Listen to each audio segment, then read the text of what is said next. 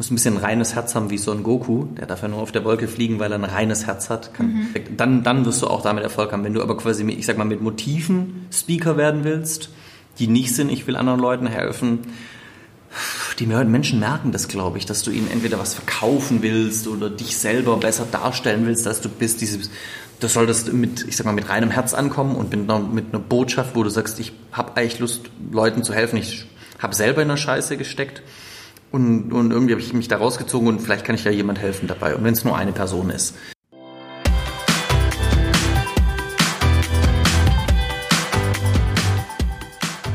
Herzlich willkommen bei Café und Community, der Podcast, wo ich bei meinem Lieblingsgetränk, einem frisch gebrühten schwarzen Kaffee, Geschichten über Communities mit dir teile und dir Tipps an die Hand gebe, wie du deine eigene Community aufbauen kannst.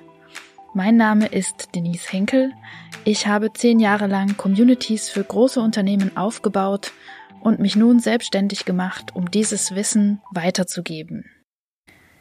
Mein heutiger Gast ist mir vor circa fünf Wochen bei der Planung eines neuen Meetups begegnet und es war ziemlich schnell klar, dass er seine Geschichte in meinem Podcast teilen muss.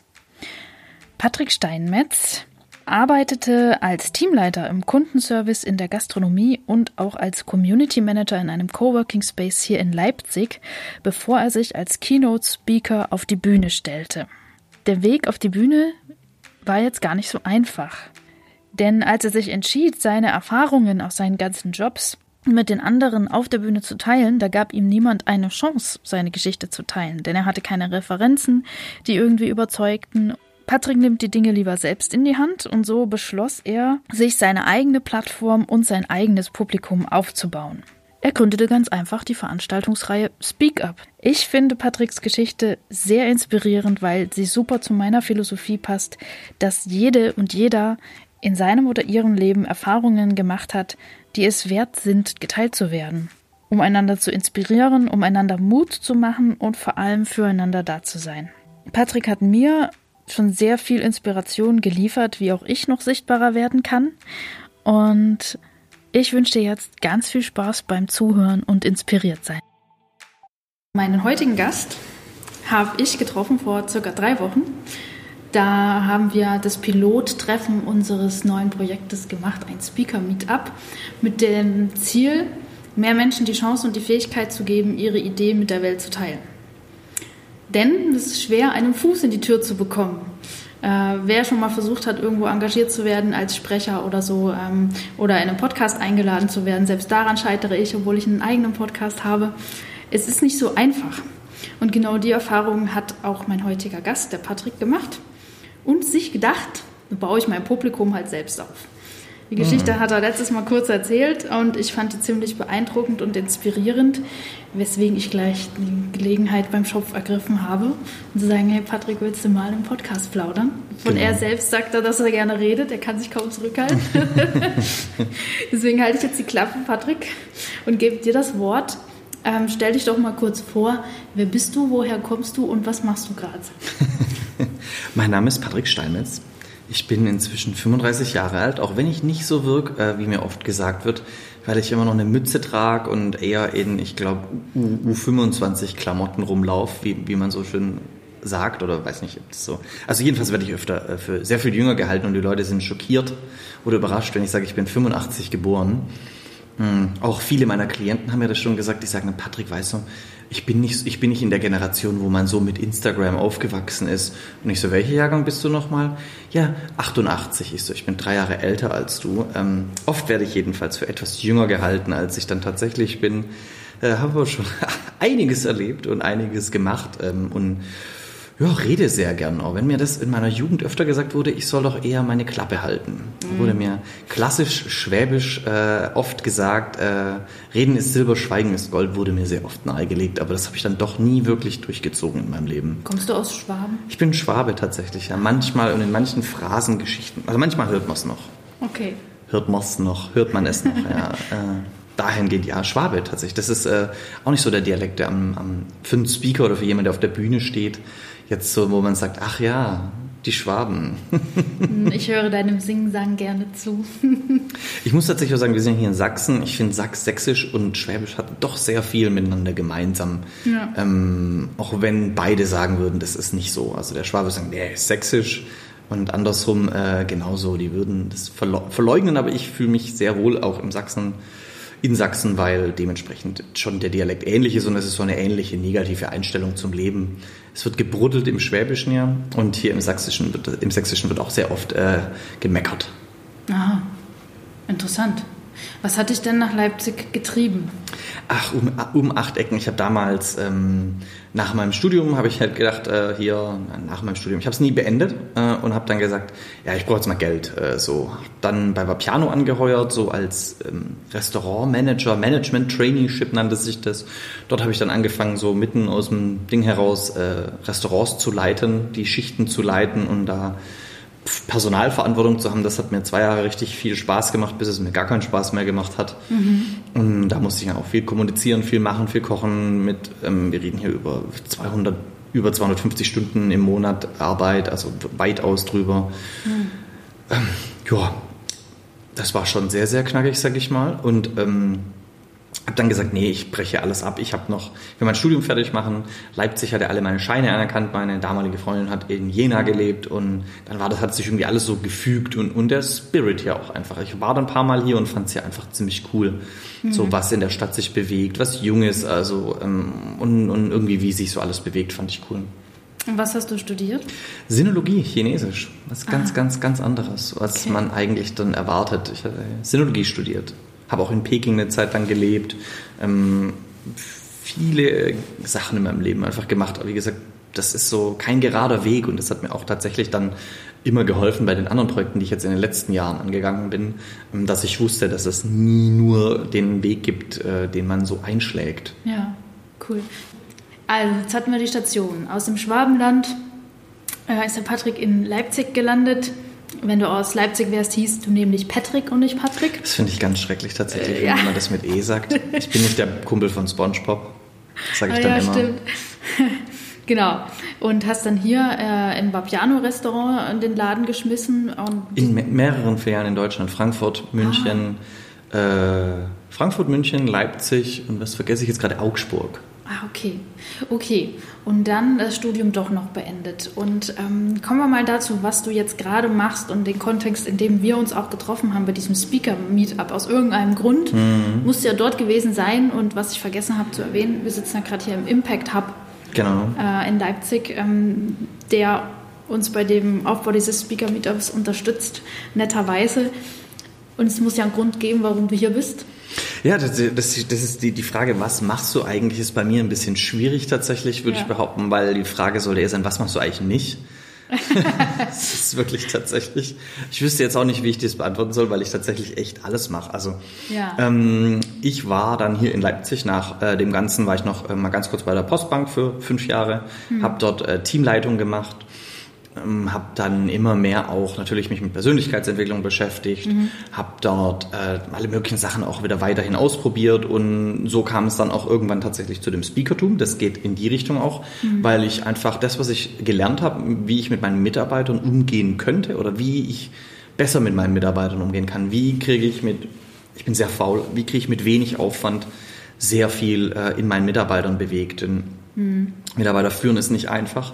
Ähm, und vor allem in, ich sag mal, Scheißjobs und Service Center Jobs oder Callcenter, mhm. wie man es ja eigentlich kennt, ist halt scheiße. Also das ist nicht schön, es ist hektisch, es, man muss sich anschreien lassen und es hat viele lustige Momente, wenn ich jetzt so zurückdenke, mhm. ähm, muss ich oft noch lachen und über gewisse Dinge, die passiert sind, aber es ist halt trotzdem am Ende ein Knochenjob.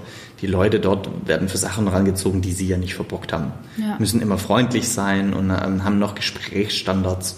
Und man als Führungskraft arbeitet man dort auch sehr viel für sehr schlechte Bezahlung hier in Leipzig. Mhm. Auch die Führungskräfte und Teamleiter, wenn hier jemand aus dem Callcenter zuhört, kriegen nicht Gehalt, wo man sagt, wow, jetzt geht's mir gut und ich werde kriege ein respektables Gehalt für das, was ich leiste, sondern äh, auch nicht gerade besser.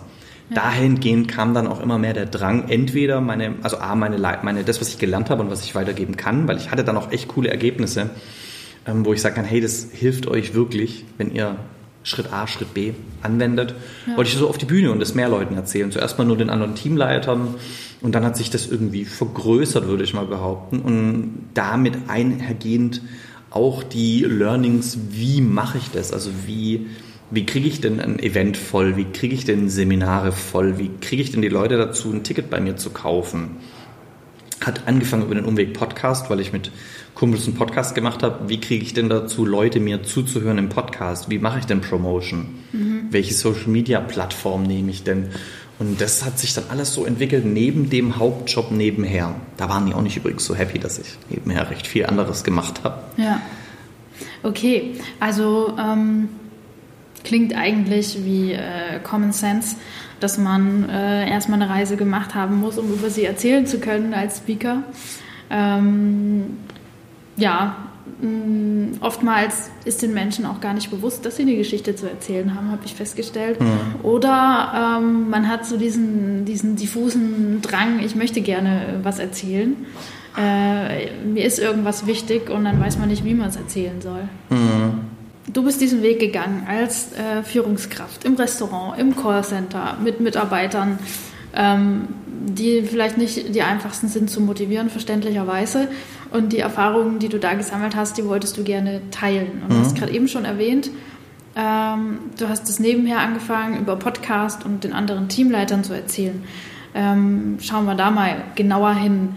Ähm, wie bist du es denn angegangen? Was war denn der erste Schritt? Kam erst der Podcast oder erst die anderen Teamleiter und wie waren die ersten Reaktionen? Das war das Witzige, weil ich hatte das dann in der Firma vorgeschlagen, hey, lass doch einmal im Monat so eine Stunde oder zwei machen. Einer stellt sich hin und sagt, was diesen Monat bei ihm gut lief, welcher, welchen Trick er angewandt hat. Mhm. Das ist von der Firmenleitung natürlich, oh, das ist eine super Idee, aber dann kam natürlich keine Umsetzung dererseits. Das, wir haben da schon was in der Pipeline, mach mal noch ruhig und so, ja. So typisches, ich sag da echt Scheißgelaber. Ja. Ähm, also ich bin auch immer, ich, ich, ich spreche äh, den Hase an, wenn er da, da, auch dementsprechend so ist und da wird ja viel Scheiße geredet. Anders kannst du nicht sagen. Wird immer ja. wieder Versprechungen gemacht. Ja, ja, wir investieren dann noch. Also da wird es noch ein, ein Ding dazu geben. Ja, ja. Und dann passiert halt nichts. Ja. Und wird weiterhin das gemacht, was eh schon gemacht wird. Ähm, bis halt dann irgendein man eine Firma anheuert, der man meistens sehr viel Geld gibt. Also Consulting-Firmen im Callcenter, äh, die kriegen dann schon richtig Fettkohle und dann ähm, wird der Mitarbeiter weiterhin schlecht bezahlt, anstatt man es irgendwie anders löst. Da bin ich sehr kritisch inzwischen gegenüber dem, weil ich halt wirklich gesehen habe, wie sehr viel Geld ins Klo geht und da auch ähm, ja, nichts dann hinterher passiert und die Teamleiter sich weiterhin sehr belastet fühlen und nicht entlastet. Daher dachte ich mir dann, bevor hier äh, ich wieder das alles in der Versenkung verschwindet mhm. und meine Vorträge und Ideen dann auch, also man wird ja auch dann demotiviert und sagt, ja, dann mach ich es halt nicht, ach ja, ja, das ist, ach dann nächstes Jahr. Nee, äh, da habe ich dann gesagt, ja, dann suche ich mir doch mal Leute, die schon vielleicht erfolgreich sind und noch an, ich kenne das viel, war früher auf Musikkonzerten, die Vorband und so. Ich ja. werde die Vorband für irgendeinen Speaker, quatsch mal bei dem, der hat ja eh vielleicht, ich muss ja nicht bezahlen, ich komme vorbei und dann motiviere ich hier mal äh, spaßig die Leute vor seinem Event. Okay. Also mich als äh, Vorband anbieten, ja. weil die gab es noch nicht. Es gab jetzt nicht wirklich einen Anheizer bei den Speakern, es gab keine Vorband. Da dachte ich mir, mache ich doch die Vorband habe ich dann auch sehr viele Leute angeschrieben über Facebook, über Instagram, Direct Messaging betrieben. Alles, was eigentlich Rang und Namen hatte, so wie du das sagst, man kommt nicht mal mehr in so manche Podcasts rein, wo man hinschreibt und ist irgendwie so. Oder man sagt, ja, klar, kannst du, kostet dich so und so viel. Das waren auch genau die Antworten. Entweder gab es gar keine Antwort, mhm. eine, nee, wo hast denn du schon was gemacht? Ich würde mal gerne hier Referenzen sehen. Und ich, ich bin am Anfang, ich habe keine Referenz. Mhm. Deswegen will ich mir eine Referenz bauen. Ja. Ähm, und dann der dritte Teil war, ja klar, kannst du zahlen. Äh, hier äh, halbe Stunde Podcast, 1000 Euro. Irgendwie sowas. Also es ging wirklich, also waren wirklich Summen dabei, wo man lachen muss. Ja. Und sagt, ja klar, wieso nicht? Ich warte, ich nehme noch einen Kredit auf. ja. Das war genau das, wo ich dann gedacht habe, also trotzig wie ich bin, auch manchmal und, und stur sage ich dann, wisst ihr was, dann mache ich meinen eigenen Scheiß. Mhm. Ähm, hab mir halt Fakten zusammengestellt, Sachen zusammengestellt. Ich hatte auch früher, als ich noch jünger war, habe ich auch schon im, im Theaterhaus in Stuttgart so ein paar Sachen gemacht, wo ich wusste, so schwer ist es nicht, ein Event aufzustellen. Man braucht ein paar Dinge, aber vieles nimmt auch der Veranstalter dann. Was kostet der Veranstalter? Okay, hier in Leipzig war das bei 560 Euro, wo das erste Event war. Da steht 560 Euro. Das sind 50 Tickets, die ich verkaufen müsste, a 10 Euro. Also 56 Tickets, um genau zu sein, a 10 Euro, bin ich bei 560 Euro. Wenn ich hier bei null rauskomme, bin ich absolut happy. Ich filme das Ganze und dann habe ich hier meine Referenz. Also ich, okay, knapp 60 Tickets, knapp 50 Tickets so rum. Hm. Naja, das wird schwierig, ganz alleine das zu machen. Also habe ich mir noch quasi, ich kenne aus den Netzwerken, wo ich in Persönlichkeitsentwicklung äh, gemacht habe, und da kennt man ja dann auch Leute, die sagen, ja, ich würde schon mal gern so eine Keynote halten. Ich würde schon gern meine Inhalte auch präsentieren. Und genau das ist dann entstanden, als ich das dann in einer meiner Gruppen geteilt hatte, hatte ich innerhalb von einer Viertelstunde haben, äh, hatte ich die Commitments von sechs anderen Leuten, mhm. die dann auch dementsprechend mit an Bord waren, auch ihre Viertelstunde dort reden durften, weil so mutig war ich noch nicht zu sagen, ich fülle einen zweieinhalb Stunden Abend.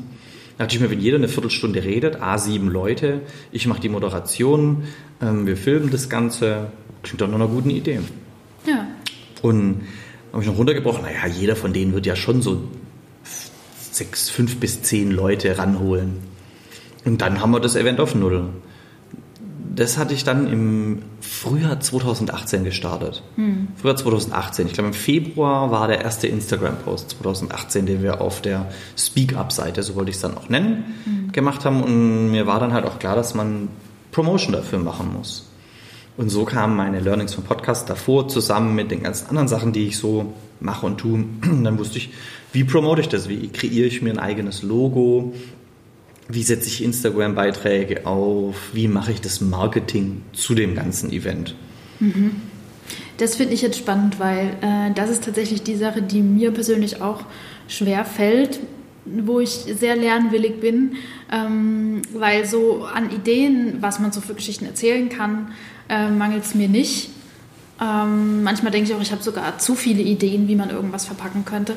Und so dann, dann finde ich das total anstrengend, äh, Werbung für, für Dinge zu machen. Ähm, das raubt mir sowas von die Energie und ich versuche, probiere verschiedene Dinge aus und habe so das Gefühl, äh, es, geht so, es geht so ins Leere. Was würdest du denn mir jetzt zum Beispiel raten, wenn ich jetzt sage, ich habe diesen Podcast, den mache ich seit einem, über, etwas über einem Jahr. Äh, der hat so mh, hm, 400, 500 Hörer. Ähm, und ich habe regelmäßig Interviewgäste. Das ist nicht das Problem, interessante Geschichten zu bekommen. Und es macht mir auch Spaß, den zu machen. Aber ähm, die Promo für das Ding, da habe ich das Gefühl, ja, wenn ich nicht die Interviewgäste hätten, die selbst noch ein bisschen Werbung dafür machen, dann, dann würde gar nichts passieren. Ich habe einen Instagram-Kanal, wo ich quasi die Quintessenz aus dem Podcast äh, äh, mit einem Bild, wo ich Stunden brauche, das zu basteln, ähm, so verkaufe und ähm, ja, und dann teile ich das mal auf LinkedIn, weil es oft so Business-Themen auch sind. Und das ist eine ähm, Audiovisualisierung, habe ich, glaube ich, gesehen, oder? Also, dass das Audio, die Audiospur sichtbar ist. Ich versuche verschiedenes, ja, genau mit dieser Headliner-App äh, kann, man, kann man so, äh, um, um ein Bild nehmen und kann so ein Snippet, mhm. so ein mhm. Audio, ähm, wie sagt man? Äh, Ausschnitt. Ja, so ein Appetizer äh, mhm. ausspielen. Also verschiedene Dinge probiert, aber so richtig, ich habe auch Comics gezeichnet und äh, selbst auch ein kleines Video von mir gemacht und was erzählt, sogar mal äh, ein Lied, ein kleines Lied zum Thema des Podcasts gemacht mhm. und wie, wie so ein mini Musikparodie-Video gemacht. Ja, kreativ. Hat aber trotzdem gefühlt jetzt nicht so viel gebracht. Wie oft? Was ist die Frequenz? Ja, äh, wahrscheinlich habe ich zu schnell aufgegeben. Also bevor ich jetzt hier noch weiter meine, mm. äh, meine erfolglosen... Ich finde es total, aber daraus lernt man ja. ja. Also entweder lernst du daraus nicht und sagst, ja, alles scheiße, ich höre auf. Oder du sagst halt, ja, okay, gut, jetzt passe ich das nochmal an und dann mache ich das nochmal anders. Und so ist es ja konstant eigentlich quasi im Leben eigentlich. Also ja. Äh, das ist so, wo ich sage, so, da war der, also ich bin tatsächlich allen auf den Sack gegangen einfach. Ist mir, und es war mir scheißegal. Ich ja. bin eh, ich wusste eh, dass ich in der, in der kleinen Leipziger Szene eh das nervige, das nervige, laute Kind bin. Hm. So, das äh, eigentlich keiner haben will auf seinem Geburtstag, aber das bin ich schon mein ganzes Leben tatsächlich. Deswegen war mir das ziemlich egal. Hm. Und ich bin damit sehr viel Druck reingeplatzt. Und die, ich sag mal, älteren etablierten Events wie Fuck Up Night, die es ja hier in Leipzig gibt, hm. ähm, die haben, zu denen haben wir heute noch keinen Kontakt wirklich. Äh, Finde ich mal ganz witzig, dass die da komplett außen vor das fahren. Ähm, und die anderen waren auch erst sehr, also ich, hab, ich bin sehr vielen äh, Nasen begegnet, die nach oben und gerümpft waren über die gnadenlose Instagram-Strategie, alles und jeden anzuschreiben, äh, ob er nicht Lust hat, vorbeizukommen. Also du hast äh, die Leute... Direct Messaging, als das noch nicht so nervig war, gemacht. Okay. Ja. Da äh, ist für mich dann schon wieder die Frage, wonach suchst du die Leute aus, äh, die du da anschreibst? Äh, was hast du für eine Strategie? Weil ich bin so schlecht im äh, Sachen finden, Leute finden. Setz mich an Google, man glaubt es kaum, ich versag da total. Mhm. Ähm, ja, was hast du da einen Tipp, wie man. Also bei Instagram ja. zum Beispiel, das war das Tool, was ich damals am meisten benutzt habe. Das hat sich inzwischen durch LinkedIn abgelöst. Ja. Ähm, bei, bei Instagram findest du ja jeden, der in Leipzig postet. Du kannst ja einfach über die Geo-Hashtags, also die Leute versehen ja ihren, ja. Tun ja ihren Ort dazu. Und dann habe ich einfach wirklich, ähm, also das nennt sich ja die Dollar, 9, ah, Dollar 80 Strategie von Gary Vaynerchuk. Der sagt, ähm, ah, ja. da muss man ein bisschen englischmächtig sein, weil wenn ich meine Meinung irgendwo dazugebe, heißt es ja, here's my two cents. Ja. Und er hat gemeint, kommentiere 90 Mal am Tag irgendwo drunter, ehrlich kommentieren. Nicht mit einem Bot, sondern einen ehrlichen Kommentar oder irgendein Bild drunter schreiben dann werden die Leute schon auf dir landen, quasi so, was so auf deinem Profil landen und auf dein, so deine Geschichten sich anschauen. Genau. Ja. Weil nämlich die meisten Leute immer noch, und das wird auch immer noch funktionieren, größtenteils bei Instagram, wie viele Kommentare kriegen die meisten normalen Profile? Ja wenn du da der Kommentar bist, der also nicht nur hey cool Profile Pick, uh, let's talk into the DM, uh, so eine Scheiße da per Bot ran schreibst, sondern halt wirklich sagst, hey ich finde das Schwarz und Weiß Bild total schön oder hey ich finde die Bildkomposition hier richtig gelungen oder ich hätte noch einen kleinen Tipp für dich übrigens, man kann hier um, und so weiter. So ein bisschen Mehrwert bieten und einen schönen Kommentar da lassen, wo sich die Person hinterher freut und du auch selber das Bild gesehen hast. Alle kann man sich nicht merken, die Menschen, aber ich merke mir dann auch viele Menschen drumherum, die hier in Leipzig dann zum Beispiel gelebt haben. Mache ich meinen Speaker in Hamburg, würde ich dasselbe einfach nur mit Hamburg machen. Okay, und hast du da so, ähm, wenn wir jetzt mal sagen, der Event findet jetzt ähm, in vier Wochen statt. Mhm. Oder du planst ein Event für die Zukunft. Äh, wie sieht dann die zeitliche Abfolge ab mit der Promotion, die du machst? Also sagst du dir, okay, ähm, drei Wochen bevor der Event ist, gucke ich diese Geotags auf Instagram durch und ähm, mache eine Woche lang jeden Tag dieses Kommentieren. Unterschiedlich. Beim allerersten Event seiner Art ähm, ist es natürlich schwieriger, weil keines Sau dich kennt. Niemand kennt dich. Wer weiß, was du bist. Also beim ersten hatte ich im Februar angefangen mit der Strategie und das erste Event war im Oktober. Das waren sechs Monate konstantes Kommentieren äh, und man muss sich das wirklich wie eine Angewohnheit absolut Ange Angewohnheit angewohnt, Doppelung, aber ja. man muss sich das angewöhnen, oder es ist essentiell, wenn man sich es angewöhnt, ich hasse das Wort muss, äh, reagieren die Leute immer nicht so gut, aber es, wenn du dein Event voll machen willst, dann hat, man die Zehner-Regel. Wenn ich 1000 Leute anschreibe, äh, werden 100 zum Event zusagen und davon werden 10 kommen. Mhm. Schreibe ich aber 100.000 an, sagen 10.000 zu und 100 kommen zum Event. Äh, gefühlt war es das auch. Und das meinte ich auch, ein paar Leute waren dann sehr genervt, weil ich schon öfter auf ihrem Profil kommentiert habe oder mal vergessen habe, dass ich der Person schon geschrieben hatte. Mhm. Ähm, und so, ähm, ins, aber dann mit den späteren Events natürlich weniger. Leute, die schon da waren, kannten das, dann hat sich rumgesprochen. Ähm, je bekannter dann das vorangeschritten ist, ähm, desto weniger Promo muss man machen. Siehe die Fuck Up Night. Die müssen nicht mehr viel Promo machen. Die kriegen ihren Laden sehr schnell voll, weil die Leute schon sehr viel, die sind ja auch schon bei Event Nummer 50, 60 so rum. Da hat sich dann schon Publikum dann etabliert, wenn du das fortführst. Und das hatten wir dann auch gemacht. Wir sind da innerhalb von einem Jahr hatten wir, glaube ich, in Leipzig allein sieben Events. Mhm. Sieben oder acht allein in 2019 dann. Also das eine war Ende quasi 2018 dann und dann haben wir 2019, glaube ich, acht Veranstaltungen hier in Leipzig gehabt. Plus noch dann den Rest von Deutschland, weil wir auch noch auf Deutschland-Tour gegangen sind mit dem Ganzen. Und da habe ich dann auch gemerkt, dass die Zeit zum Beispiel zu knapp war. Das war ein echt, echter, also das war ein echter Reinfall. Nicht die Deutschland-Tour an sich, das war eine der schönsten Sachen überhaupt zu machen, aber halt die Vorbereitung. Habe ich da gemerkt, dass ich ein neues Event in neuer Stadt funktioniert nur, wenn ich wieder diese sechs Monate Vorlauf habe. Hm. Okay, äh, jetzt sind wir ganz schön vorgeprescht bis zur Deutschland-Tour. Ja. Mich interessiert ja immer noch, ähm, wie lief es denn dann mit dem ersten Event? Du hattest ja so diese Theorie, okay, die Leute können jeweils mhm. zehn Leute mitbringen und dann äh, ist der Event äh, ne, auf Null, also keine Kosten, vielleicht auch keine Einnahmen, aber ne, man, man hat eine Referenz. Ich bin da sehr pessimistisch dann trotzdem gewesen. Es ist nicht so, dass ich den Leuten vertraut habe. Ich mag die alle, die beim ersten Speaker waren, aber vertraut, was jetzt ihre Zuschauer heranbringen Oder dass sie sehr viel Promotion machen dafür. Ähm, dafür waren die halt nicht aus Leipzig, die waren Regensburg, Berlin, Köln, Ber äh, Regensburg, Berlin, Köln, zwei aus Leipzig. Ähm, und dadurch dachte ich mir, ja, naja. Was ich nicht bedacht habe, ist, dass die sehr schüchtern waren, weil die alle selber das erste Mal auf der Bühne waren und dann natürlich nicht ihre Freunde eingeladen haben oder nur sehr wenig eingeladen haben, ja. weil sie ja nicht wissen, ob sie jetzt äh, quasi ihre, ob, ob das dann gut wird. Und deswegen haben die gar nicht so viele Leute eingeladen. Deswegen habe den, den meisten Teil der Tickets habe tatsächlich ich dann wirklich verkauft. Menschen, die mir vertraut haben, weil ich habe natürlich überall Werbung dafür gemacht. Und es waren beim ersten Event im Publikum, äh, lass mich überlegen, das waren 64 Tickets. Okay, das ist cool. Ja, das war ein großer Erfolg für mich. Das war schon, und es war genau das, was ich wollte. Es hat es hat natürlich viele Sachen, im, also Luft nach oben war noch. Und beim zweiten Event hatten wir dann auch über 100. Beim zweiten Speak Up drei Monate später, im Februar, hatten wir dann 100.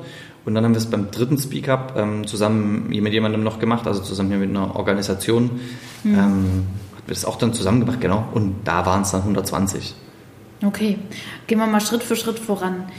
Das erste Event ist gelaufen, du hast dein Referenzvideo gehabt. Ähm, das Referenzvideo hast du ja gemacht mit der Absicht, dass du vielleicht doch noch irgendwie als Vorband irgendwo landest oder mhm. so.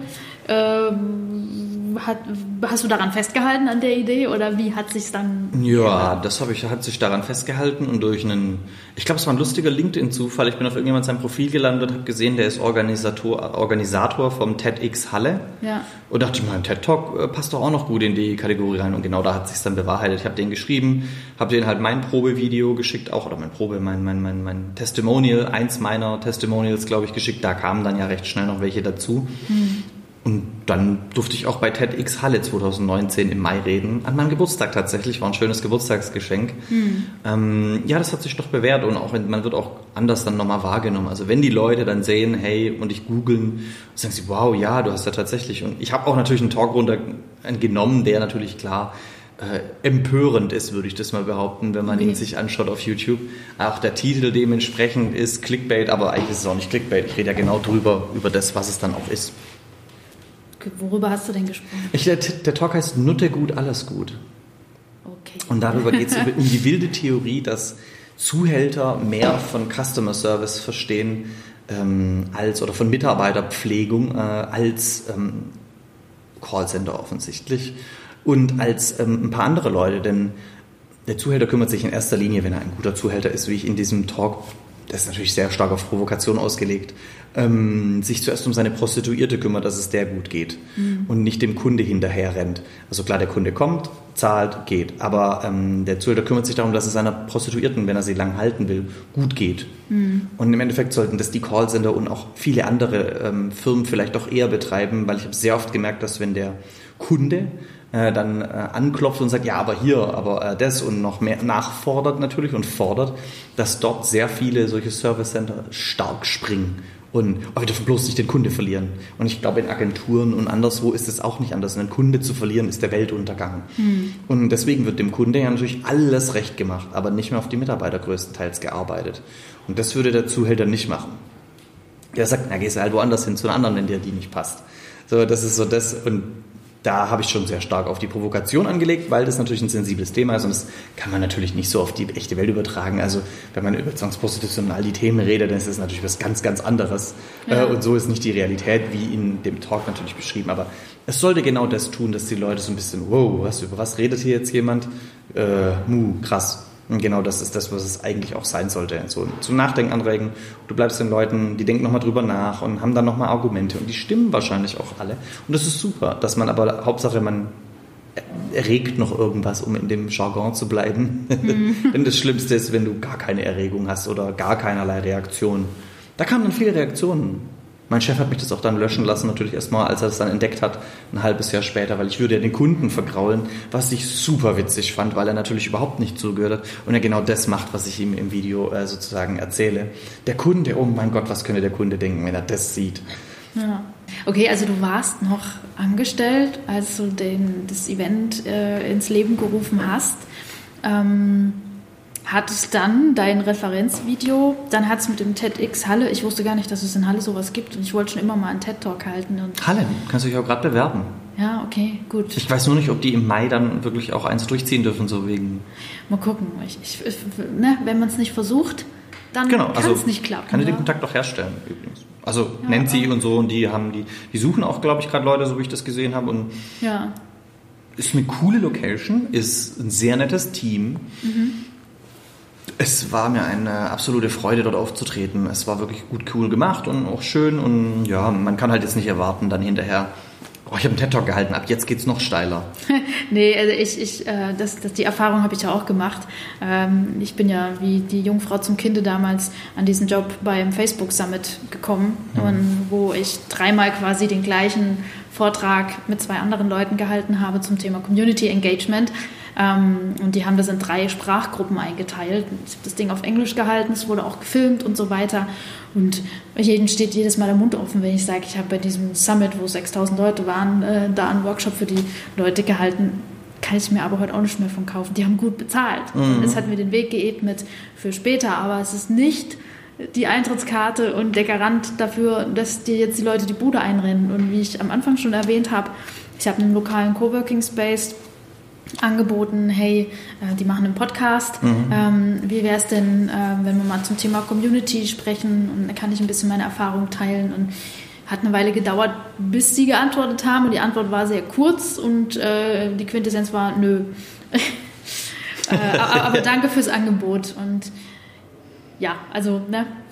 Ich finde, das ist immer ganz interessant. Auch zum Beispiel ein Gedankentanken, was ja hier in Deutschland groß ist. Ähm, da kenne ich ja auch Leute, die dort schon aufgetreten sind und auch die haben aus einem 10.000 Klick-Video dann halt einen, einen äh, Kunde gewonnen. Wow. Und dafür aber eine Arsch voll Kohle an Gedankentanken gezahlt. Das ist halt das, was ich absolut gar nicht für meine Events wollte und gar nicht für das, was ich tue, dass dort bezahlt wird. Die Speaker mussten nie was zahlen und das habe ich immer auf meine Kappe genommen. Und jetzt inzwischen ähm, würde ich so machen, dass ich, also jetzt inzwischen ist es so, dass ich mir die Location-Kosten geteilt durch alle. Also acht Speaker, 500 Euro Location, die Kohle sollte jeder noch haben.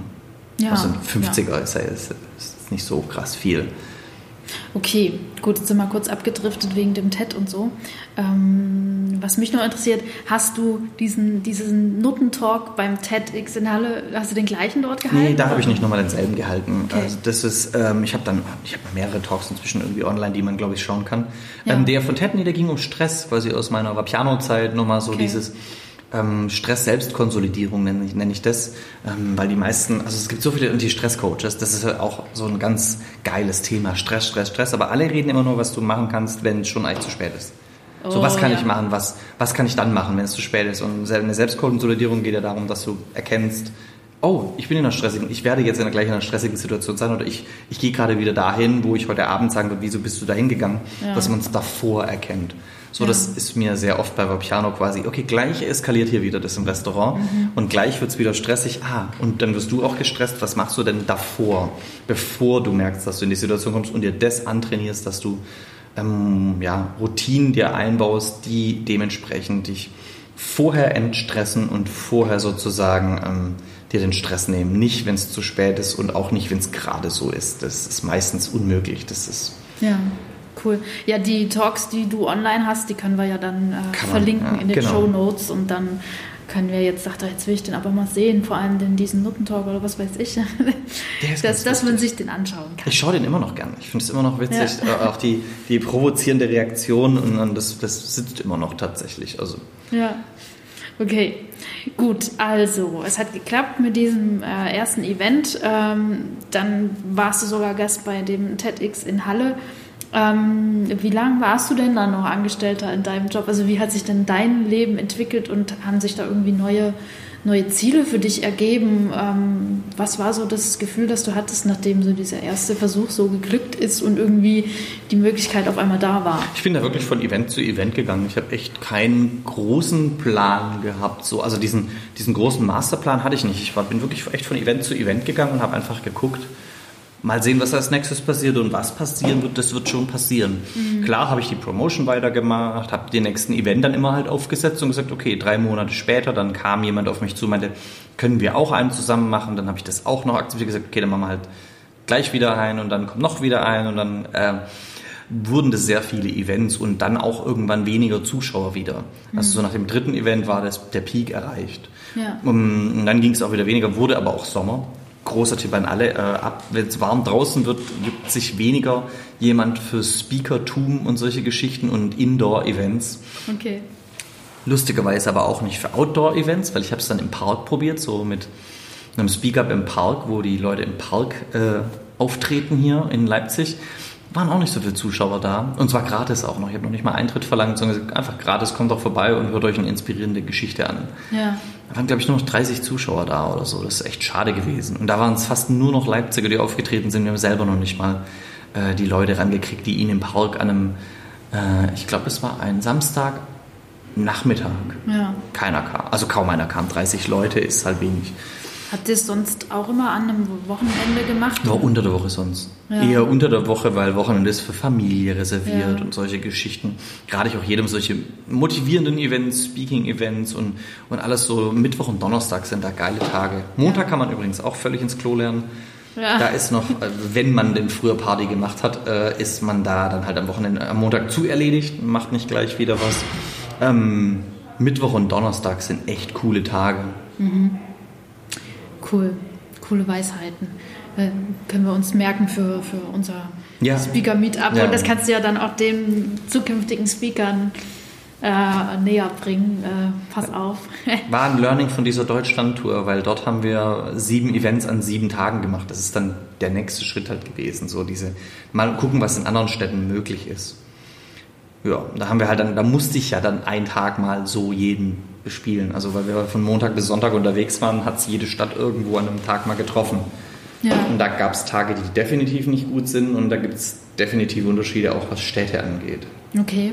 Hast du mal ein Beispiel oder irgendwas, was du, was du nicht erwartet hättest, wo du überrascht gewesen bist? Also überrascht war ich zum Beispiel, ähm, nein, überrascht negativ. Ich habe einfach nur, also zum Beispiel negativ überrascht, Berlin an einem Montag kannst du stecken, weil alle die ganze Zeit am Wochenende wahrscheinlich sich noch äh, weggeschossen haben, war am Montag halt in einer, in einer wirklich guten Location, zentral. Da war alles super gemacht. Das war die beste Location eigentlich und die teuerste, die ich diesen Monat übrigens, Fun Fact, das letzte Mal abbezahle. Also die letzte Rate zahle ich jetzt, ein Jahr Okay. später, ein Jahr und drei Monate später. Ähm, ja, äh, da war eigentlich alles top. Das war wirklich gut vorbereitet, da war alles da und es war, lief, es lief auch super, das Event, aber es sind halt einfach nur 30 Leute im Ding gewesen. 30 Leute für eine Location, die in Berlin halt auch mehr kostet. Da ist ja, ich glaube, habe ich 1400 Euro bezahlt und 30 Tickets ah, 10 Euro verkauft. Da kann, könnt ihr euch ausrechnen, was da an Minus rausgekommen ist. Das ist dann schon heftig. Man hat ja noch die Fahrtkosten. Ich hatte zum Glück die Übernachtungskosten äh, durch einen Sponsor abdecken können. Und ähm, was auch sehr negativ war, München an einem Samstagabend. Da kannst du auch lassen. Okay. Und das sind auch Orte, wo du keine so günstige Locations mehr findest. ja. Also kann mich jemand gerne eines anderen belehren, aber Ja. ähm, ich wüsste, hätte in München und in, in München und in, ähm, in München und Berlin keine Location gefunden, die günstiger war als das. Und in welchen Städten wart ihr gewesen überall? Wir sind, haben in Berlin angefangen am ersten Tag, sind dann nach Hamburg, waren dort in einem Coworking Space, die eine Bühne hatten. Das war sehr cool. Ja. Klein und fein, aber echt cool. Ähm, dann sind wir weiter nach Köln in ein kleines Theater. Das sind so, also Theater und Hostel auch. Super cool gew- gewesen. Sind alles übrigens mit Flixbus gefahren und mit Flixtrain. Oh Gott, Flixtrain. Ja, das Ja. war auch herausfordernd. Und sind dann von Köln weiter nach Frankfurt in so ein, in Frankfurt ist alles in einer Hand, diese ganzen öffentlichen Locations, äh, es ist alles in einer, da kommt man eigentlich fast an nichts anderes außer über die. Ähm, oh, dann nach Stuttgart in meine Heimatstadt. Da habe ich in einer alten Location das gemacht, wo ich, äh, wo ich noch den, die, wo ich selber mal gearbeitet habe auch. Und dann sind wir nach München weiter und dann Finale in Leipzig. Okay. Und dann, also das ist so, wenn, wenn das jemand je nachmachen will, würde ich euch raten, das nicht zu tun. Ich würde wirklich, ich bin mal einen Marathon gelaufen, weil ich den im, also so in einem Gewinnspiel gewonnen habe, so hier auf dem Berlin-Marathon. Okay. Nicht halb so anstrengend. Ich würde zweimal den Berlin-Marathon laufen, bevor ich nochmal sieben Tage auf Deutschland-Tour gehe mit sieben verschiedenen Speakern und meiner Und besseren wir- Hälfte. wirklich sieben Tage hintereinander? Ja. Ach du Scheiße. Okay. Ja. Und das mit Flixtrain und Flixbus? Genau, dazwischen mit Flixtrain, das heißt, du hast wirklich einen Ablauf, also ich habe in der Woche fünf Kilo verloren. Ähm, Dann, du, bist, du stehst ja wirklich auf. Ich habe noch die ganze Technik immer mit rumgeschleppt, quasi Videos aufzeichnen. Wir haben von jedem Speaker in jeder Stadt ein Video gemacht. Ja. Und haben dann, ähm, und also Jussi, der ist ein bisschen jünger, das war der jüngste auf der Tour, der ist glaube ich 21, der ist im Stehen in Stuttgart irgendwann in der S-Bahn eingeschlafen, stehend. Oh je. Weil du bist ja wirklich, kommst abends wieder ins Hostel zurück ähm, und bist völlig im Eimer, weil du ja voller Tour auf der Bühne warst. Das unterschätzen die meisten Leute auch, wie anstrengend ein Bühnenauftritt ist. Du schwitzt, du bist im Licht, du bist auf vollem Adrenalin. Und ich bin ja dann, wir kommen meistens an der Location, kamen wir dann 18 Uhr an, haben Aufbau gemacht, 20 Uhr Beginn bis 22 Uhr Abbau, nach Hause wieder ins Hostel und dann haben wir uns gefeedbackt. Das war ja auch sowas, wo wir gesagt haben, hey, wir machen jeden Tag Feedback gegeneinander, was haben wir heute gut gemacht, was schlecht, was wollen wir am Morgen anders machen. Ähm, also da kommst du teilweise ins Hotel, ich habe mich einfach nur noch auf den Boden gelegt und nur noch quasi äh, mir das äh, Feedback angehört, probiert, was man noch verbessern kann. Das war wirklich jeden Abend ein Muss und das hat wirklich, also danach waren alle, alle waren nach sieben Tagen durchgebrezelt und, und völlig am Ende ihrer Kräfte. Aber auf irgendeine Art und Weise hat es sich doch bestimmt auch gelohnt. Auf massiv viele Arten und Weisen. Also mein Konto äh, bereut es heute noch. und ich bin super dankbar, dass wir da ähm, einen Sponsor hatten wie A&O Hostels. Achso, wir haben ein A&O Hostel in acht Bettzimmern gepennt. Das habe ich noch nicht erwähnt. Okay. Ähm, manchmal hatten wir auch zwei, vier Bettzimmer. Das war auch cool. Aber die haben sich super gut um uns gekümmert. Ey, ohne die wäre das gar nicht gegangen. Also finanziell wäre es nicht möglich gewesen ohne die. Und die haben gesagt, hey, so ein cooles Projekt wollen wir sponsern. Das fand ich echt super von denen. Ähm, die machen auch coole Kunstunterstützungen. Der Gründer ist ja auch selber noch so, der kennt den Startup-Charakter noch. Ja. Der ist cool, Oliver Winter, echt ein cooler Typ. Und auch alle, die da arbeiten, fand ich cool. Das war, das war ein cooler Sponsor, wirklich. Und die haben echt geholfen. Und aber, naja, dann schläfst halt trotzdem am Ende des Tages immer noch im Vier- oder Acht-Bettzimmer. Und das gibt nicht extra Schlaf. Die Betten sind okay, aber das ist, du würdest auf einem Stein schlafen. Ja. Nach, nach, nach dem dritten Event könntest du überall schlafen. Und ähm, genau, sag mal vielleicht die Top 3 äh, Dinge, ähm, die du dir aus, aus dieser Erfahrung mitnimmst, wo du sagst, deswegen hat es sich gelohnt. zu lernen, dass du auf Knopfdruck eine Show ablieferst. Dieses, du bist völlig fertig, du bist völlig im Klo, du bist richtig, richtig du bist eigentlich kurz davor, krank zu werden. Und du merkst schon, du bist super im Eimer und du lernst auf Knopfdruck die Show zu machen. Keiner hätte bemerkt auf der Tour, wie sehr man irgendwann selber, also ich sowieso nicht, als der Anführer kann mir das leisten, hier jetzt einen auf Schwächeln zu machen, aber auf Knopfdruck Gas zu geben und auf Knopfdruck die Show runterzuhauen. Ähm, das ist halt das. Ähm, Nummer zwei, du bist krass flexibel. Du musst super flexibel sein und noch flexibler werden, als du bist. Stuttgart hatte ich, war ja der fünfte Auftritt und ich hatte in Stuttgart mir dann überlegt, hey, wir machen das in der alten Tanzschule, wo ich früher gearbeitet habe. Das waren quasi zwei Tanzstudios, die miteinander verbunden wurden. Es musste aufgestuhlt werden. Die Technik war schon lange nicht mehr in Nutzung, musste auch nochmal gesetzt werden. Ähm, wir hatten unsere eigenen Headset-Mikrofone dabei, das ist ganz cool. So, und aber ähm, da, also das aufzubauen und zu stemmen, war super flexibel.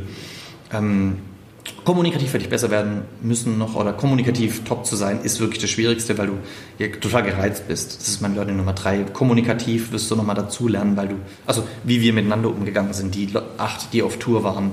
Ja. Und ich hatte meine bessere Hälfte dabei, die hat mir oft äh, den Arsch gerettet, was vieles angeht. Ähm, weil du ja dann unter Druck bist und du bist halt mit, ähm, wenn man Tobi Beck Sprache spricht, mit sieben Delfinen unterwegs, mehr oder weniger. Sieben aufgedrehte Menschen, die extrovertiert sind, alle aus dem einen Spektrum eher. Also, oder für die Dis, Dis, Dis heißt es doch, die Gelben sozusagen, in den, wenn man in Farbending ist. Mit sieben von den Leuten als selber jemand, der eigentlich dazugehört, strukturiert zu sein. ähm, ja, da muss man, also musst echt sehr, sehr flexibel sein, sehr krass in deiner Kommunikation arbeiten und, und dieses auf den Knopfdruck, jetzt ist Licht an, Show must go on, diesen Freddie Mercury-Modus, wie ich das nenne. Ja. Der ist auch am Ende seines Lebens, hat er, der hat Krebserkrankung gehabt, also AIDS gehabt Ja. und ist dadurch ja sein Immunsystem äh, völlig im Eimer gewesen und hat trotzdem noch seine Shows gemacht und hat trotzdem noch weitergemacht. Ja, das war sein Lebenselixier. Genau, ja. Und das ist es, wenn das dein Ding ist, mach's, aber ich würde dir nicht raten, sieben Tage am Band zu machen. Ähm, allein schon wegen der Wirtschaftlichkeit auch. Ja. Und es durchzukalkulieren, solche Geschichten, das ist alles, das mach dir eine Excel-Liste, kalkulier, was was kostet und dann traust dich trotzdem. Ist aber man würde ja sagen, wenn du eine Excel-Liste machst zu deinem Nachwuchs, würdest du ihn wahrscheinlich auch nicht bekommen. Weil Ja. der so viel kostet. Und ähm, das Baby äh, habe ich aber quasi dann durchgezogen, trotz allem, weil du auf einem Auge auch blind sein musst und um nicht alles quasi auf dich, egal ob du nur ein Event auch machst. Also dass die, die Regeln gelten auch für ein Event, das du alleine organisierst, wo du der Kopf bist. Und du weißt halt, manche Events würden nicht zustande kommen, wenn du dich nicht hinstellst und den Kopf hinhältst. Mhm. Und sagst, ich mache das jetzt egal was ist. Und ich glaube daran. Und dann musst du jeden Tag dran glauben und neu aufwachen. Und auch ich hatte meine Zweifel. Auch ich so, fuck it, lass es einfach absagen. Lass es einfach absagen. Hm. Gut, schauen wir mal. Äh, heute im Jahr 2020 war ja ein Kackjahr für Veranstaltungen. Ähm, was machst du denn jetzt derzeit? Jetzt derzeit bin ich Social Media Consultant. Okay. Erklär das mal meiner Oma, ja.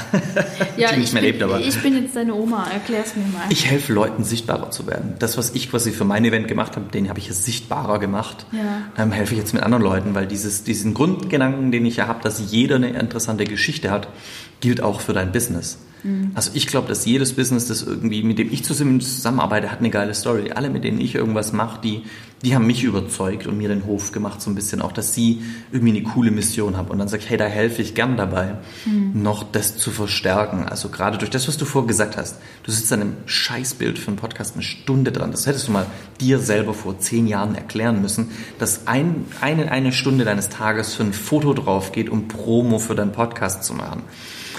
Das ist zum Beispiel, wird an mich ausgesourced durch viele. Das heißt, ich mache deren Bilder, ich poste deren Bilder. Geht bestimmt schneller bei dir. ähm, ja, das ist der Vorteil zum Teil. Ähm, und dann sagt man halt auch, was da für Summen mitgezahlt werden. Also ich bin ja mit einer der günstigeren Menschen ja. und sehe das nicht ein, dass ich da aber tausende Euro verlange für Social Media Marketing und Consulting sondern ich bin da eher im dreistelligen Bereich und ich bin nicht äh, so jemand, der sagt, oh, ich muss unbedingt fünfstellig, sechsstellig verdienen. Mir geht es überhaupt nicht um Geld. Geld ist mir durch die Tour auch und durch alles, was ich gemacht habe, ist mir Geld scheißegal. Hm. Ich, ich sage, das ist nicht mein Treiber. Das, am, am Ende des Tages gehe ich nicht besser schlafen und auch nicht, ich wache auch nicht besser auf, wenn ich weiß, heute werde ich so und so viel verdienen. Ich finde gewisse Sachen cool, die passieren so, aber das ist es nicht. Geld motiviert mich nicht. Man sollte wissen, was einen motiviert und mich motiviert das nicht. Deswegen, ich mache Social Media, Instagram, LinkedIn ähm, für andere und helfe denen über Videos, Bilder, Audio, über alles, was es gibt an Content zu kommunizieren mhm. oder ihnen das beizubringen. Okay, was, was ist denn dein Antreiber? Wenn du sagst, Geld ist es nicht. Also ja, fra fragen wir erstmal so. Ich habe zwei Fragen. Nummer eins ist, was, was ist deine Motivation und wie hat die sich vielleicht auch entwickelt seit der Geschichte mit, dem, mit diesem Speaker-Event? Mhm. Bevor ich die nächste Frage stelle und dich ablenke, beantworte erstmal die. also was ist mein Treiber, was ist meine Motivation? Das ist sehr gut. Das hat um, ich hatte, da hole ich auch ganz minimal aus. Und zwar hat der recht zugekokste Distriktleiter von Vapiano, der immer so eine Xavier Naidoo-Brille in Gelb getragen hat und, und genauso wirkte auch, ja. ähm, hat mir dann irgendwann mal so eine Standpauke gehalten über Führung von Mitarbeitern und Menschen. Und dann hat er mir auch was gesagt, was ich zuerst sehr dumm fand und gedacht, oh, Alter, ist auch eine Floskel. Er meinte, er, er ist immer nur so groß wie die Leute, die er über sich hinaus heben kann. Ja. Also die er größer machen kann als er. Und das macht ihm Freude. Und das ist super witzig, dass das genau jetzt meine Mission ist.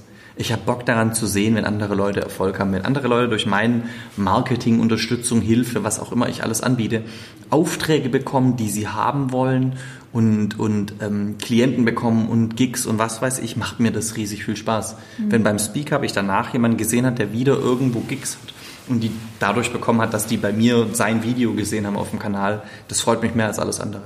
Mhm. Anderen Leuten beim Wachsen zu, zuzusehen und zu helfen, ist irgendwie äh, absolut eine meiner Antreiber. Mhm. Wachstum von anderen Leuten, das ich quasi mit initiiert habe und wo ich mitgeholfen habe und Projekte wachsen zu sehen, auch absolut das, wo ich sage, das ist das, wo meine Motivation herkommt, meine Intrinsisch jeden Tag aufzustehen und wieder ähm, den Leuten zu helfen. Deswegen zum Beispiel diese Eishockey-Mannschaft, die ich betreue, ich finde es so toll, wenn mehr Tickets verkauft werden oder mehr Unterstützer dann da sind, wenn sie auch wieder ins, in die Halle dürfen ähm, und die Fans auch so mehr mitkriegen und der ganze Account einfach wächst. Einfach schön zu sehen, wie da mehr zustande kommt. Okay, passt gut zur nächsten Frage, ähm, denn die zweite Frage ist, wonach suchst du denn äh, deine Kunden aus?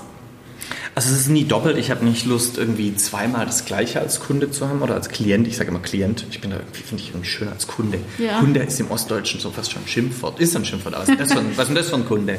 äh, ich sage immer Klient tatsächlich. Ja. Finde ich irgendwie schöner. Und ähm, Ich suche mir nie zwei aus, die gleich sind. Also ich habe nie zwei Immobilienmakler, zwei das, zwei jenes. Das ist super selten, dass das passiert oder, oder eigentlich gar nicht bisher. Mhm. Ähm, ich habe halt dann einen Verein, ich habe einen Fitnesstrainer und ich habe einen äh, XY. Ähm, wenn ich mit denen rede, muss es klicken. Das ist ein bisschen wie äh, beim, wenn ich jetzt daten würde oder so, wenn ich jemanden daten würde, muss klicken. Es muss mir, mhm. muss irgendwo eine Mission dastehen. Ich hatte gleich zu meiner Selbstständigkeit Beginn äh, einen Auftrag mit einer sehr bekannten Radiomoderatorin hier in Leipzig. Oder ist sie Radiomoderatorin? Was weiß ich. Jedenfalls, äh, sie ist Radiomoderatorin, aber was sie jetzt gerade macht, weiß ich auch nicht so genau. Und das ging gleich in die Hose. Da mhm. ging, kam gleich, ähm, das ist, die wollte einen Podcast machen, dann wollte sie das machen, dann wollte sie jenes und so ist der Auftrag auf einmal gewachsen und auf einmal war es eine Show auf MDR-Niveau. Und ich noch so ganz am Anfang der ganzen Sache mit, ähm, mit jetzt des Auftragsvolumen einfach zu groß. Ja. Und die wollte auch nicht gemeinsam wachsen, sondern die wollte einfach ihre Show haben und fertig. Und da, dieses, das wollte ich nicht mit Leuten machen. Also hier, du, ich zahle dir Geld, mach das. Das ist nicht meins. Also, ja. wenn das auch jemand sagen würde, hey, ich bezahle dich, dann würde ich sagen, ja, dann lass mal das besser mit dem Bezahlen. Ähm, und such jemand anders, den du bezahlen kannst, weil da bin ich zum Beispiel keine Nutte, die sich bezahlen lässt. Mhm. Ähm, da ist dann gleich, wo ich sage so, nee, weil das habe ich ja gesagt, Geld ist nicht mein Antreiber und wenn das quasi so ein, ein Faktor wird, bin ich da gleich raus und sage so, nee, ich will gemeinsam wachsen mit den Leuten und hatte da gleich diese, diese erste Klientin, wo es gleich so schief lief, mhm. wo ich dann gleich sage so, ah, okay, ich habe jetzt und, und gleich die Sinne natürlich geschärft auf genau das. Das ist dann direkt so gleich der, der erste Klient gleich ins Klo gegangen und gleich auch echt nicht gerade angenehm äh, auseinandergegangen. Gleich was gelernt und gleich gesagt, okay, gut, dann definieren wir unsere, uns das mehr für, also ich definiere das mehr einfach jetzt für mich, wen ich haben will und wie ich auch will, dass man miteinander umgeht und, und wo man so gemeinsam auch wachsen kann. Ich wachse nämlich auch noch an meinen Klienten, das finde ich nämlich ganz cool. Ja. Ähm, in, wie sieht das denn so aus, wenn dieses gemeinsam wachsen? Also zum Beispiel jetzt heute saß ich ähm, zwei Stunden mit einer Klientin da und wir haben an ihrem Instagram-Feed rumgebastelt. Und das ist super witzig, weil manchmal verrückt sie den Name, zwei, ein, ein Mühe nach links und wieder ein Mühe nach rechts und wieder ein Mühe nach links und wieder nach rechts. Ja. Ich bin ein eher hektischer Mensch und eher schnell denkend, also quasi nicht schnell denkend, sondern halt für mich müssen Dinge schnell gehen. Ja. Und ich finde es ganz angenehm, dass, die, dass, dass das immer wieder so langsam jetzt gerade geht und ich mich da einfach mal an was anderes gewöhnen muss. Ja und das auch vorgezeigt bekommen von ihr. Und dann das Learning auch am Ende habe, scheiße, das sieht besser aus, wenn wir jetzt nochmal das so gemacht haben. Ich hätte es einfach hingeklatscht und fertig. Sie sitzt an einem, an einem, wo der Schriftzug sitzt auf diesem Bild, hm. nochmal eine Stunde dran und, kann, und, und, und das sieht dann besser aus. Kann man jedes Projekt so machen? Nein. dann kann man sein ganzes Leben sagen, nee, aber es ist immer wieder so, wo ich dann sage, okay, cool. Ich habe jetzt mit einer der schönsten Instagram-Feeds, der in meinem Portfolio ist, mit ihr kreiert. Das hat viel mehr Arbeit gedauert, als das wahrscheinlich geldtechnisch wert ist, wenn ich jetzt sage, ich bin Stundenlohn. Ähm, aber juckt mich das? Nö. Habe ich voll viel dabei gelernt nochmal über Design und über das? Ja. Mhm. Und das ist so das, wo ich sage, ich bin jemand, der wirklich, meine Geschwister sind da sehr anders, äh, ich, ich kann am Ende des Tages sagen, ich, dass, dass, dass mir was bringt, wenn mein Gehirn am Ende des Tages gewachsen ist. Also ich habe ein Buch gelesen und etwas gelernt. Ich kann mhm. übrigens keine Bücher lesen, gut, ich äh, höre Bücher, aber ich bin sehr äh, analphabetisch unterwegs. Was witzig ich jeden Tag mit Social Media arbeite, wo ich Sachen schreiben muss. Ähm, ich kann wirklich sagen, wenn am Ende des Tages ich was gelernt habe, dann bringt mir das was, dann gehe ich happy ins Bett, wenn sich mein Gehirn oder Regionen erweitert haben.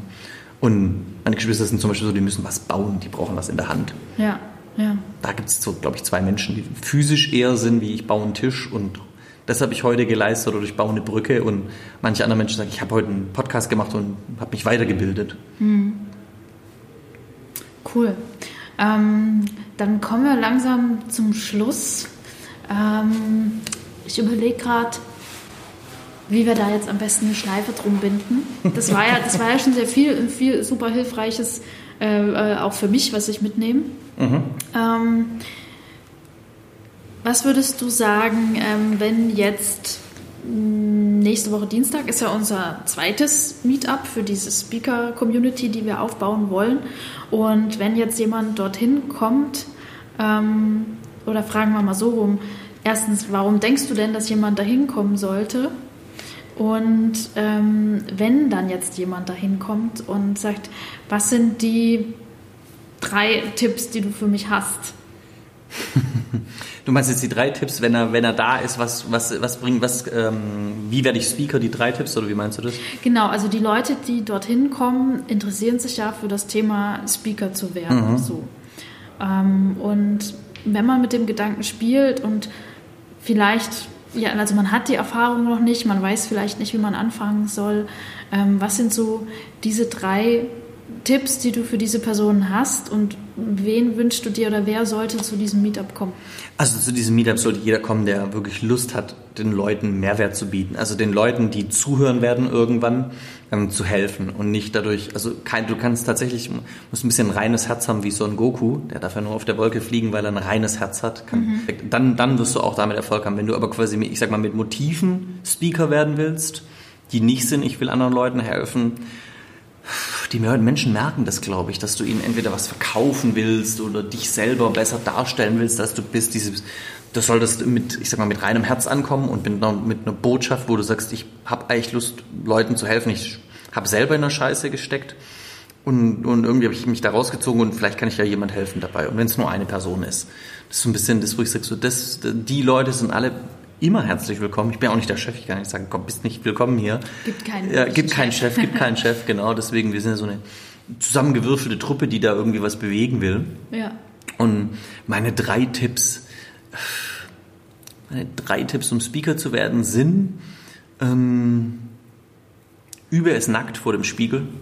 Nackt? Nackt, komplett okay. nackt. Das ist der beste Tipp. Nicht, sollst nicht, also nicht filmen oder so, sondern ähm, nimm dir einen Ton, Ton davon auf. Ja. Die meisten Menschen sind sehr irritiert von ihrem Körper und sehr abgelenkt von ihrem Körper. Oft wird dir gesagt, stell dir das Publikum nackt vor, ja. weiß nicht, was das bringen soll, stell dich selber vor den Spiegel nackt und halte deine Keynote, die du für tolle oder auch dein Referat, das du in der Uni halten musst, halt es mal nackt vor einem großen Spiegel.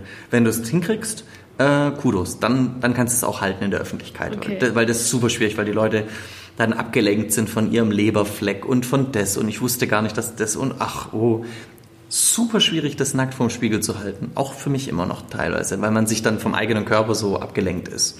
Okay. Wenn du dich nicht mehr ablenken willst, das ist mein Top-Tipp. Top-Tipp Nummer zwei ist, wenn du eine gute Keynote halten willst, nimm sie nie auf Ton auf und hör sie dir nochmal an. Mhm. Das ist das Schlimmste, was du tun kannst. Ähm, Ihr könnt ja kommen äh, zum Meetup, da kann ich ja dann kann ich ja anteasern. Ich kann mal sagen, was der beste Tipp dann ist, wenn ihr kommt. Ich ja. kann nur sagen, mach das nicht. Nimm es nie auf und hörst dir an. Ähm, du wirst nämlich die Fehler mit einbauen. Wenn du äh, Öms vermeiden willst und, und, und Stotterer und sowas, dann wirst du quasi die übernehmen von dem Video, wo du eigentlich sagst, ich mache das, damit ich es nicht mehr mache. Okay, interessant. Also du sagst ein Video und hast an der einen Stelle immer ein So.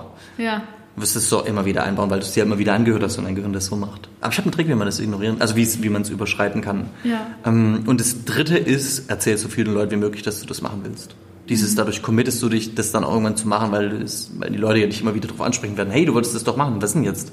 Du wolltest das doch machen, erzähl so viel wie Leuten möglich, dass du Speaker werden willst oder dass du mal einen Auftritt irgendwo haben willst. Ich würde das Wort Speaker nicht mehr so in den Mund nehmen. Mhm. Ich will Speaker werden, ist sehr negativ konnotiert inzwischen. Ja, leider mittlerweile, ja ich würde erst sagen, ich würde mal gerne einen Auftritt halten und im Endeffekt kann man uns auch, wenn wieder Events möglich sind, kennen wir auch dann genügend Events hier in Leipzig, wo man das mal machen kann. Ich habe mich ja mit allen anderen bis auf der Fuck-Up-Night äh, sehr gut vernetzt. Ja. Und hier auch mit den guten, gute Connections inzwischen, wo man sagt, wir kommen uns nicht in die Quere, dass wir am selben Abend ein Event machen, das gleich gleich ist, ja. weil da verlieren wir beide.